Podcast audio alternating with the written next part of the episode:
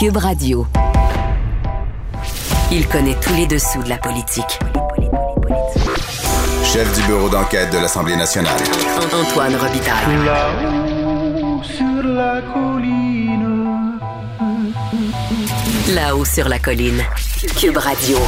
Bon lundi à tous. Aujourd'hui à l'émission, dans sa chronique constitutionnelle, le prof Taillon se penche sur une question brûlante. Le projet de loi 96 sur la langue française viole-t-il les droits fondamentaux des anglophones? Selon lui, les craintes des anti-96 semblent excessives, puisque la loi comporterait une infinité d'exceptions. Ensuite, il se penche sur un important jugement de la Cour suprême tombé vendredi dernier qui invalide le Code criminel et plus précisément les limites à la défense de l'intoxication volontaire. Justin Trudeau devra-t-il utiliser la disposition de dérogation? Mais d'abord, mais d'abord, c'est l'heure de notre rencontre quotidienne. Grand philosophe, poète dans l'âme. La politique pour lui est comme un grand roman d'amour. Vous écoutez Antoine Robitaille. Là-haut sur la colline. Bonjour Alain Laforêt, Bonjour Antoine. correspondant parlementaire pour TVA Nouvelles à l'Assemblée nationale. Merci beaucoup d'être des nôtres aujourd'hui. Et c'est un grand jour. On l'attendait depuis longtemps puisque la coroner Jeanne Kamel a déposé son rapport sur l'hécatombe dans sept CHSLD, si je ne m'abuse, dont la résidence Erron, où plusieurs dizaines d'aînés sont morts de la, de la COVID après avoir été abandonnés. Absolument, Antoine. Et c'est là que c'est particulier parce que Aaron, c'est le visage de l'hécatombe. Euh, la coroner s'est penchée sur euh, 47 des 53 décès qu'elle a analysés. On a oublié, là, pendant la première vague, c'est plus de 5000 aînés qui sont décédés. C'est terrible. Elle a fait 220 euh, entrevues. Euh, Oui. Elle a eu des témoignages, puis elle a fait 23 recommandations. Bon. Elle écorche pas le gouvernement directement. Elle écorche pas la ministre des Aînés qui a été rudoyée par les oppositions. Elle Les oppositions rêvaient de ce rapport-là, se disaient Ah ah, ça va être. euh, Ouais, mais il y a quand même des éléments. euh, je vais y arriver. hein. Ouais, mais il y a des éléments, je vais y arriver. Elle égratigne les PDG des CIS et des SUS, qu'elle dit qu'ils devraient être beaucoup plus redevables et responsables. Mhm.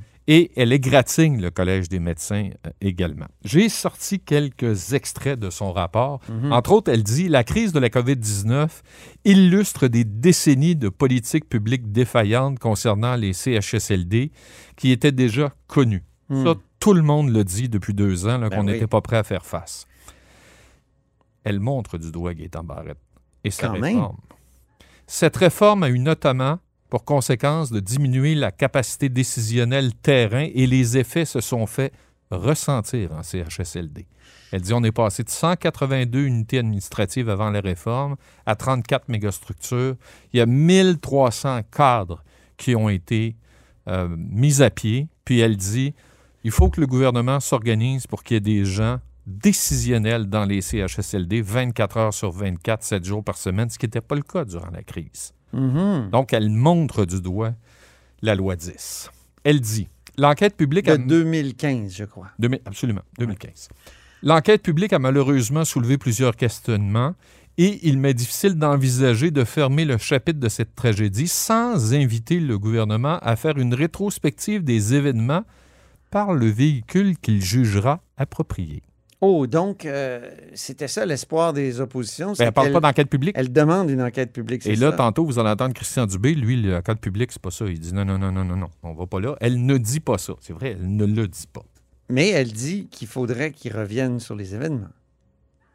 faire une rétrospective des événements par le véhicule qu'il jugera approprié. Ah, donc ça peut Un être. comité, c'est un livre blanc, Mais ça peut être déjà les enquêtes qui étaient en cours. c'est des euh, enquêtes en cours, elle parle Protectrice tellement, du citoyen a déjà déposé quelque chose. Un Commissaire rapport à la santé. Commissaire à la santé. euh, un rapport de, de- de la vérificatrice générale sur les Ah ports du vrai. NASP, la gestion aussi en CHSLD. Là où elle vise les PDG de CIS et de SUS. Ouais. L'enquête a mis en lumière des soins de base déficients, des CIUS et des CIS qui n'avaient pas le personnel ni le plan d'urgence adapté à une telle crise. L'agilité des dirigeants également a été mise à rude épreuve. Les communications étaient multiples et ne tenaient toujours compte, toujours pas compte de la réalité terrain. Hmm. Les gens ont fait leur gros possible. Mais cela a-t-il été suffisant? Force est de constater que non. Et attention. Mm. Je ferme J'ouvre la parenthèse. Oui. Les C'est elle qui l'ouvre ou c'est toi? C'est elle. OK. Les maisons des aînés seront confrontées aux mêmes réalités, si ce n'est que la vétusté des lieux en moins. Oh! Ça prend plus de monde, ça prend plus de dirigeants, ça prend plus de formation. Parce que lors d'une prochaine crise, on pourrait se retrouver avec un drame comme celui qu'on a vécu On va avoir en des belles 2020. bâtisses, pas de monde, C'est ça. mal formés, mal équipés. C'est ce qu'elle dit. C'était l'absence de personnel qui a tué le monde, dans le fond, à Iron. L'absence de masque, l'absence de personnel, l'absence de, de formation. Elle parle de la formation des infirmières, elle parle de la formation des auxiliaires. À la lumière de l'ensemble de la preuve, je suis convaincu que les autorités qui nous gouvernent ont échappé cette portion de préparation portant sur les CHSLD. Tous les signaux étaient présents, mais n'ont pas été pris en compte. Oh! Attention. Ça, Donc, c'est elle- dur pour le gouvernement. On le savait. Oui. La santé publique le savait. Vous avez bougé trop tardivement. L'OMS l'avait dit. Il est donc Ouais. impératif que la santé publique bénéficie d'une totale indépendance pour asseoir leurs directives sur des bases scientifiques en application au principe de précaution. Le directeur national de la santé publique a révélé lors de l'enquête que bien qu'inquiet dès la fin janvier 2020 pour les aînés, il a dû jongler avec des recommandations qui, selon ses propos, devaient passer le test de la réalité. Ce test de la réalité faisait notamment référence à la consigne du port du masque, qui n'était pas nécessaire malgré les demandes d'insistance du terrain. Mhm. Son avis a-t-il été le son avis aurait-il été le même s'il n'avait pas dû eu à s'inquiéter d'une rupture éventuelle de stock J'ai tendance à croire que non.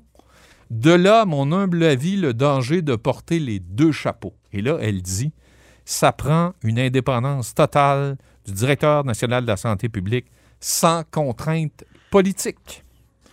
Elle égratigne le Collège des médecins en disant faut revoir les pratiques dans les CHSLD, la façon de procéder, parce que pour un coroner, de nombreux résidents sont décédés sans avoir eu droit à une visite d'un médecin durant leur ultime maladie, est non seulement triste, mais inquiétant. Donc la téléconsultation, c'était pas une bonne idée en pleine crise. Mm. Il fallait que les médecins se rendent sur place pour voir l'état de leurs patients. Ils auraient constaté que ces gens-là probablement étaient déshydratés, sous-alimentés. Quand tout le monde a une part, souillés. quand tout le monde a une part de responsabilité, Alain, personne n'est responsable. Je ne peux pas m'avancer sur la coroner, mais ce qu'elle dit, c'est il y a des recommandations pour le gouvernement, il y a des recommandations pour le ministère de la Santé et des Services sociaux, il y en a 23. Il y a une recommandation pour euh, le Collège des médecins, puis il y a des recommandations pour les CIS et les SUS, puis elle dit les CHSLD privés, là, c'est terminé. Conventionnez ça, là. Ouais. C'est fini de faire de l'argent sur le dos des aînés. Ah elle ouais, hein? ne le dit pas comme ça, mais elle le sous-entend. Il faut donner les services qu'ils ont besoin. Christian Dubé a réagi, Oui, entre autres, Christian Dubé? au fait qu'on doit revoir la loi sur le directeur national de la santé publique et sur l'enquête publique. Écoutez-le. Je suis pas surpris de cette recommandation-là par rapport au rôle de la santé publique, parce que ça semble s'inscrire un peu dans la ligne de ce que la commissaire à la santé avait fait dans son rapport qui a été euh, publié au mois de janvier. Mais je vous dirais, je vais laisser euh, le bénéfice. Je pense que Mme euh, Kamel va avoir un rapport, présenter son rapport officiellement un peu plus tard cette semaine. Mais de ce que j'ai vu, rapidement dans l'auto en m'en venant ici, je peux vous dire que l'essentiel des recommandations sont soit déjà implantées, parce que rappelez-vous que le rapport porte sur la première vague, puis moi j'avais fait un plan pour la deuxième vague. Déjà, il y a beaucoup de ces choses-là qui sont implantées. Puis ce qui ne l'est pas, là, je serais bien surpris qu'on qu'on ne tienne pas compte exactement de tout ça. Réaction du cabinet de Marguerite Blais? Oui, la ministre des Aînés. Elle nous écrit. Par respect pour le travail de la coroner Kamel, nous allons attendre la présentation de son rapport avant d'en commenter le contenu. Mais elle ajoute Cela étant dit, il est évident que ce rapport ne sera pas tabletté et que les recommandations qui y figurent seront prises en considération.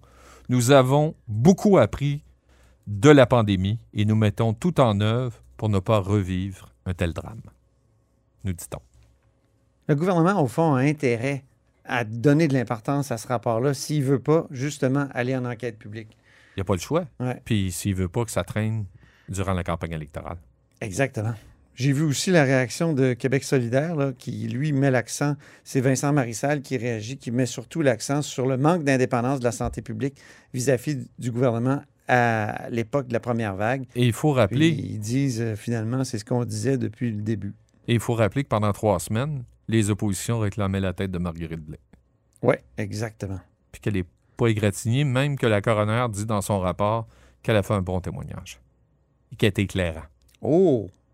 Oh, ça, ça, ça, on va l'entendre à la- à l'Assemblée nationale. Ça, puis la critique contre la réforme Barrette, j'ai l'impression que la CAQ va sauter là-dessus, comme le... Comment on dit déjà? Moi, Le- je pense c'est la crème sûre qui va remonter sur le petit lait. Ouah! Euh, Alain, réaction maintenant du Conseil pour la protection des malades? Oui, euh, ben, évidemment, il fallait s'y attendre. Là. Euh, ce qu'on trouve, c'est que c'est pas assez fort, pas assez dur. C'est pas le Brunet. On l'écoute. Bien que Mme Kamel n'ait pas à blâmer des gens, elle aurait pu quand même insister sur le fait que parce qu'on a dormi sur la switch, on a fait mourir des centaines, voire des milliers de personnes dans CHSLD. Je soupçonne qu'il n'y aura pas aucune accusation contre qui que ce soit, Michel. Pourquoi? Elle le dit, Mme Kamel. Très peu de gens sont imputables. Il y a juste les ministres qui sont imputables lors des élections. On peut voir ça comme une sorte d'invitation ou quoi? À voter, à ne pas voter ou à, Mais là, il faut voir, il y a des Contre enquêtes. Il y a des enquêtes. ou à voter contre ceux qui étaient... Ouais, mais il y a des enquêtes policières là aussi. Là. oui, Ils n'ont pas terminé. Il y a des enquêtes policières. Euh, Est-ce que ça va donner quelque chose? Comme disait une certaine personne, on verra. Oui. Euh, ce qui est sûr, c'est que ça ne siège pas cette semaine. On s'attend que la coroner Kamel commande son rapport jeudi. Il reste dix jours de session parlementaire. Il y aura des périodes de questions. Est-ce qu'on va revenir là-dessus? Mais il y a surtout, sûr, entre- c'est sûr, même si ça n'a pas eu beaucoup d'effet sur euh, le baromètre des sondages. Absolument pas. Ça n'a Hein? pas bougé du tout. C'est ça. Même que les sondages laissent entendre que le gouvernement n'avait pas vraiment le choix et qu'il a quand même bien géré la crise, Mhm. si on regarde ce qui s'est passé ailleurs. Euh, sauf qu'il y a entre 32 et 35 jours de campagne électorale qui s'en viennent. Oui. Et le résultat ultime, c'est le 3 octobre. Alain Laforêt, merci infiniment. Pas de quoi, toi? Alain est euh, correspondant parlementaire à l'Assemblée nationale pour TVA Nouvelles.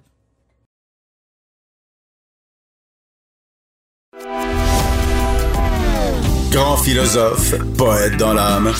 La politique pour lui est comme un grand roman d'amour.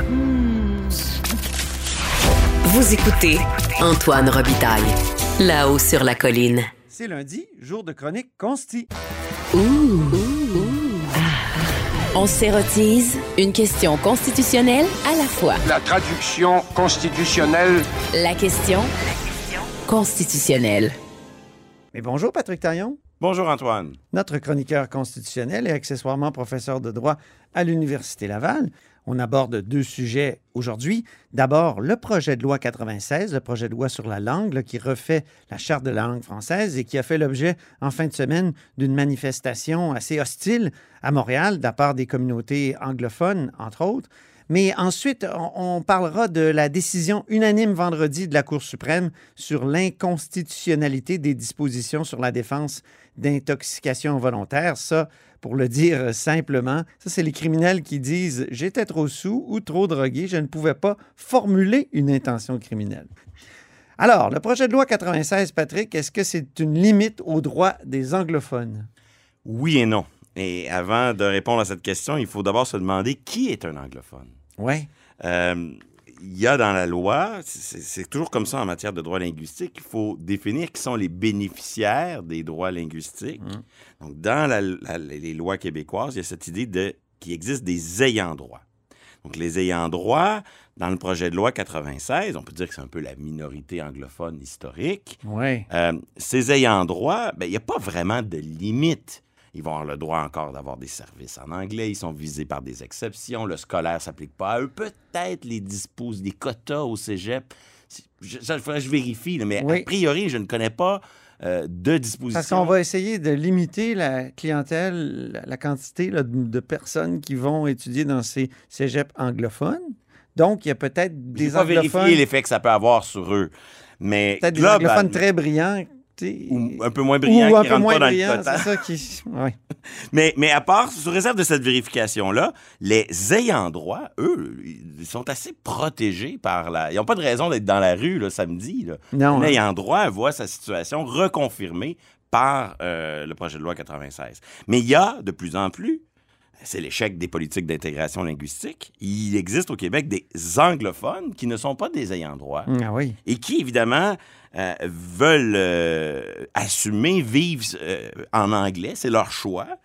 Et, et effectivement, la politique d'exemplarité de l'État va limiter leur capacité à obtenir des services en français. La politique d'exemplarité de l'État. C'est un. État qui veut montrer l'exemple. C'est ça. Euh, Euh, Donc, il veut favoriser la langue commune, le français. Exactement. Ça, Si- c'est au cœur de la loi 96, du projet de loi. Si le français est, une lan- est la langue officielle et commune, ben, au premier chef, il faut que l'État l'utilise, sauf exception. Mhm. Et donc, à la question, est-ce que ça limite les droits des anglophones? Ben, il faut d'abord distinguer qui sont les anglophones. Mhm. Et ensuite, ben, ça limite les droits, les droits linguistiques là, qui sont spécifiques, qui sont associés à la question de la langue. Ils ne sont pas limités par le projet de loi 96. En fait, s'ils le sont, les tribunaux auront le devoir de déclarer que ces aspects-là de la loi 96 euh, sont euh, inconstitutionnels. Donc, par exemple, euh, les droits linguistiques prévus à la vieille article 133 qui permet l'usage du Ça, français c'est de c'est dans l'acte de l'Amérique du Nord C'est britannique. ça. Ça. ça, date de C'est 1867. ça. Puis ça, ça permet d'utiliser l'anglais au Québec devant les institutions gouvernementales, parlementaires, judiciaires. C'est pas remis en question. On n'aurait pas le pouvoir de le faire. Non. Euh, L'article 23 de 82 qui garantit le droit à des écoles euh, dans la langue de la minorité. Là où le nombre se, se justifie. Ouais. Ou J'ai justi- déjà dit, le au- justifie. au, Québec, le nombre le justifie presque partout. Ouais. Et donc, euh, ces droits-là ne sont pas remis en question.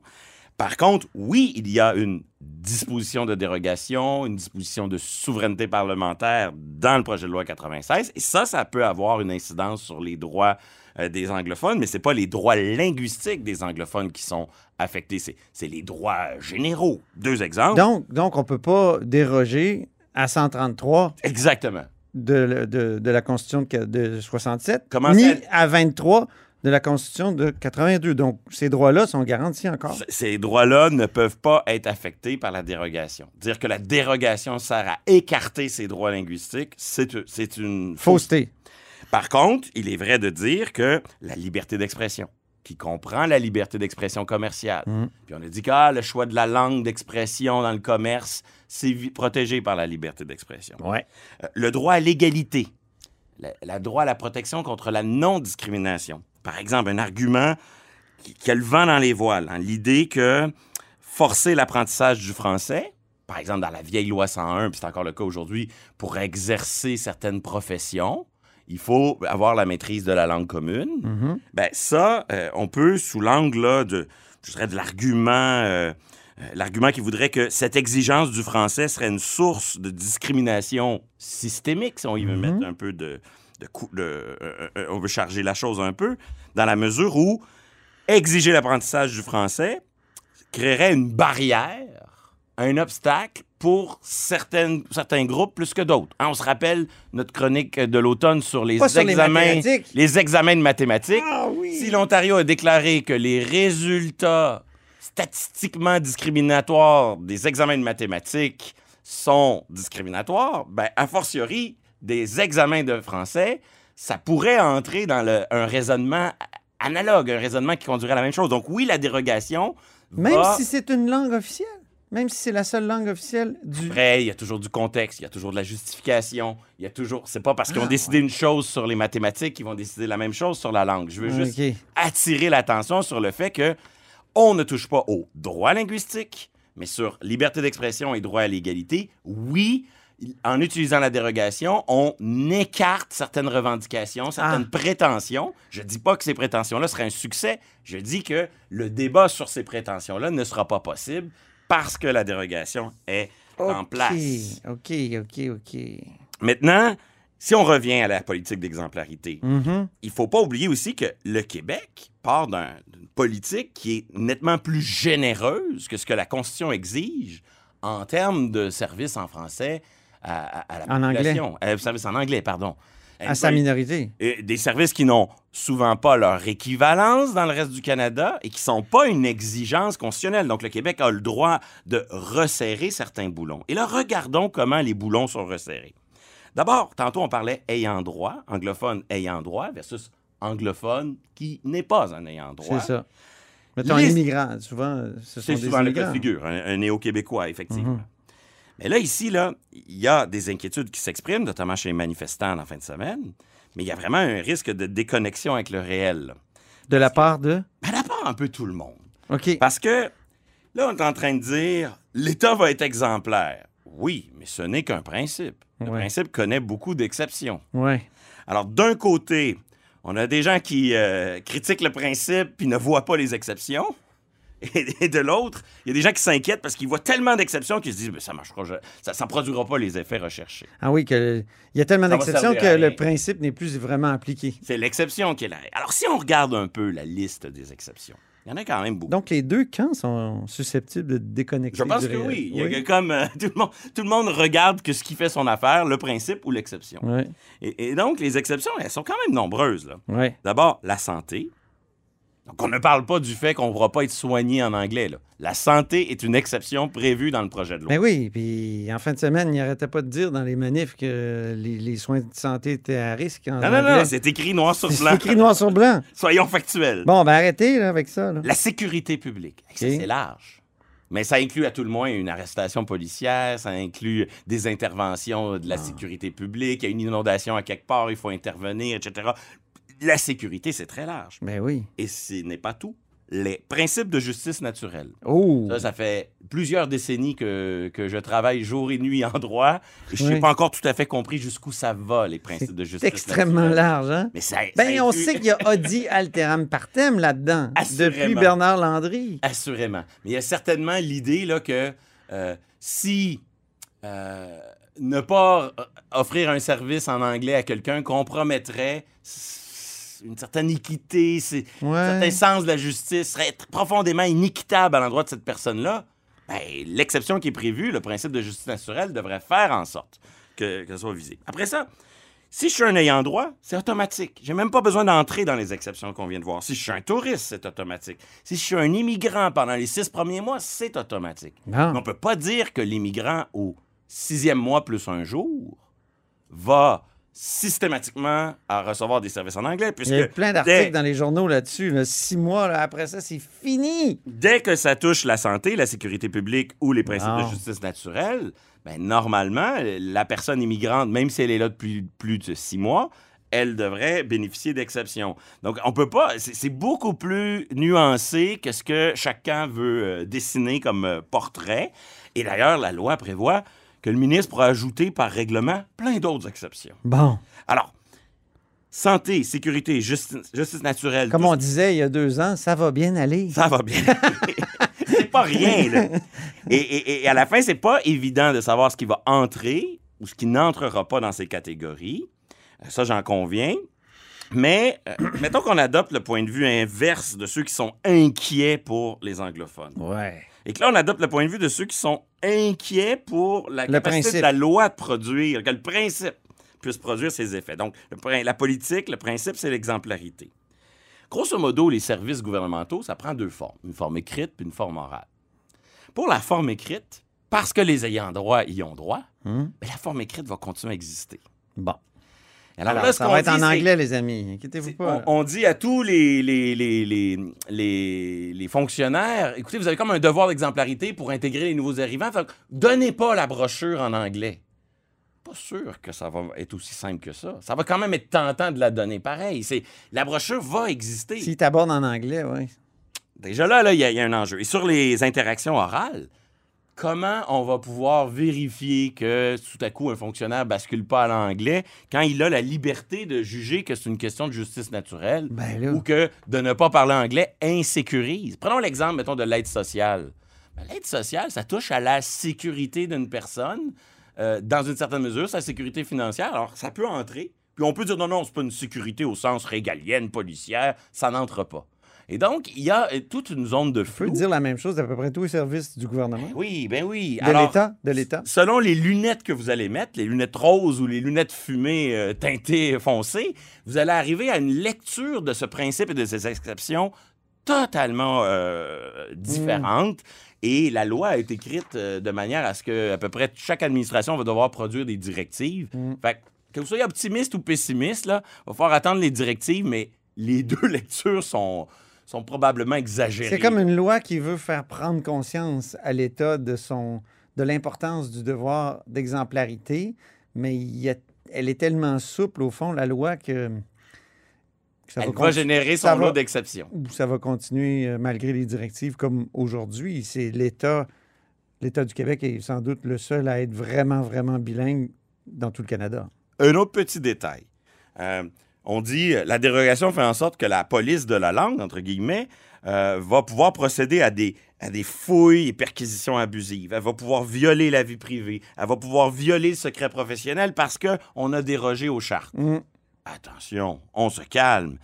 On par- Quand on avance des arguments de ce type, c'est comme si on pense que tout le droit se résume dans les chartes. Puis qu'en dehors des chartes, il n'y a pas de droit. Il n'y a plus rien. C'est comme le secret professionnel ne serait pro- protégé que par les chartes. Il n'y a, pas de code de, de déontologie, il n'y a pas de droit commun. Le droit criminel n'encadre pas le travail en matière de fouilles et de perquisition. Alors, il faut faire attention. C'est sûr que ça affaiblit la protection. Mais de dire qu'il n'y a plus de protection, c'est exagéré. Donc, c'est normal, c'est un débat politique qui entre dans sa dernière phase. Les, les Il y a de l'exagération. Mais il va falloir respirer un peu, se calmer, puis laisser. Le soleil va se lever sur le Québec La le lendemain clo- de l'adoption du projet de loi 96. La- La vie va continuer. Les clauses de souveraineté parlementaire, ce n'est pas la loi des mesures de guerre. Effectivement. Deuxième sujet, Patrick, euh, Justin Trudeau a vu son code criminel ou une partie de son code criminel, une défense très importante en droit criminel, être euh, déclarée anticonstitutionnelle ou inconstitutionnelle. Est-ce qu'il pourrait utiliser la clause de souveraineté parlementaire? Il pourrait utiliser la dérogation. Euh, peut-être qu'il n'en aura pas de besoin. Prenons peut-être une minute avant pour placer cette, cette importante décision. En fait, c'est- trois, euh, trois cas euh, fusionnés dans deux arrêts. Et euh, d'abord, rare cas d'unanimité. Hein, presque toute la saison, lorsqu'on a parlé des arrêts de la Cour suprême, on avait deux camps, euh, des divisions fortes. Là, on a un rare cas là, où Suzanne Côté, la juge Suzanne Côté est main dans la main avec la juge Martins, ou le juge Casira est main dans la main avec la juge Brown. Les clivages habituels, ils, ils les ont surmontés. Euh, C'est l'harmonie à la Cour suprême. c'est très rare. Quoi qu'en pensent ceux qui aiment se bercer dans l'illusion selon laquelle là, la Cour suprême ne connaîtrait pas de clivage politique et idéologique, ces dernières années, c'est rare qu'on ait eu droit à une décision unanime comme celle-là. Donc, c'est trois dossiers. Puis dans- à chaque fois, c'est des cas d'intoxication volontaire extrême. Donc, on est dans du droit constitutionnel, mais aussi du droit criminel. Donc, euh, on a un type qui a consommé de l'alcool et des champignons magiques. Il agresse sa voisine. Euh, L'autre, euh, une surdose de médicaments sur ordonnance, puis il blesse euh, sa propre mère. Et un autre qui, champignon magique, en vient à tuer son propre père et à blesser la conjointe de son père. C'est beaucoup de Ouais. cas similaires en Ben même temps. Ça, c'est normal. La Cour suprême a choisi ces dossiers. Mais quand elle décide d'en entendre trois, c'est parce qu'elle a le goût de faire une mise au point sur le sujet. Hmm. Et là, elle en fait toute une. Elle dit Mais mon souvenir, moi, de mon cours de droit criminel, Patrick, c'est que quand on est trop sous pour formuler une intention criminelle, oui, on peut utiliser cette défense-là, ou trop, euh, trop drogué. Oui. Non? Au fond, la défense, elle vient de la jurisprudence. De la Ouais. commune là. Il y a la vieille arrêt d'Avio de 1994, un cas d'agression sexuelle. Le type était trop intoxiqué et la Cour suprême le relâche en disant il n'avait pas d'intention. Donc, ça. euh, dans cette décision-là, le principe, c'est que on peut pas se défendre. C'est pas un moyen de défense, l'intoxication volontaire, sauf, toujours l'exception, sauf si l'accusé est dans une intoxication si extrême qui est, au fond, dans une situation d'automatisme. Il n'y a plus d'intention coupable, il n'y a plus de volonté. Et- Ça, c'est l'état de la jurisprudence. Ça choque. Le Ben code oui. criminel intervient, dialogue entre le juge et le législateur. On aime dire, ça, nous, le dialogue. Bien sûr, on va resserrer un peu la vis. Et là, on écrit un article pour dire attention, là, la défense de- d'automaticité. On ajoute euh, au Code criminel l'article 33.1, je vois dans tes notes, là. Exactement. On va resserrer les boulons. Mais c'est ce boulon-là qui a sauté. Il a sauté. si- C'est comme si on élargit la défense d'intoxication volontaire. Pourquoi? On le trouvait trop restrictif. Exactement. Les tribunaux. Ah bon. On dit, c'est toujours la même chose en matière de charte. On dit, bah, ça menace euh, votre présomption d'innocence, euh, l'État va vous emprisonner, etc. Et là, on se, on se demande, est-ce que c'est justifié? Puis l'étape la plus importante euh, quand on raisonne sur la justification, c'est est-ce qu'il y a des solutions de rechange? Et là, la Cour est quand même intéressante, elle en suggère plusieurs. Ça veut donc dire que, à la question que tu posais, probablement que Justin Trudeau n'aura pas besoin de déroger, OK. la Cour suprême lui a fait un petit catalogue de suggestions quant à la manière de réécrire le Eh, code mais, criminel. euh, parenthèse, dans ce temps-là, la Cour se fait presque législatrice. Évidemment, évidemment. C'est elle qui écrit la loi, alors que Montesquieu avait dit euh, les tribunaux doivent être... euh, non, le juge doit, doit être la bouche de la loi seulement. Le mélange des genres fait partie de- du droit OK, constitutionnel. alors là, ils proposent quasiment des, des- Exactement. Ils nous disent, des par nouvelles exemple, dispositions. je, je donne un exemple parmi d'autres, mais si vous euh, pouviez créer une, une infraction spécifique, la négligence criminelle d'intoxication volontaire, Mhm. ce serait mieux que d'accuser quelqu'un d'homicide involontaire alors qu'il n'y avait pas de mens rea, il n'y avait pas de volonté. Bref, série de suggestions comme ça.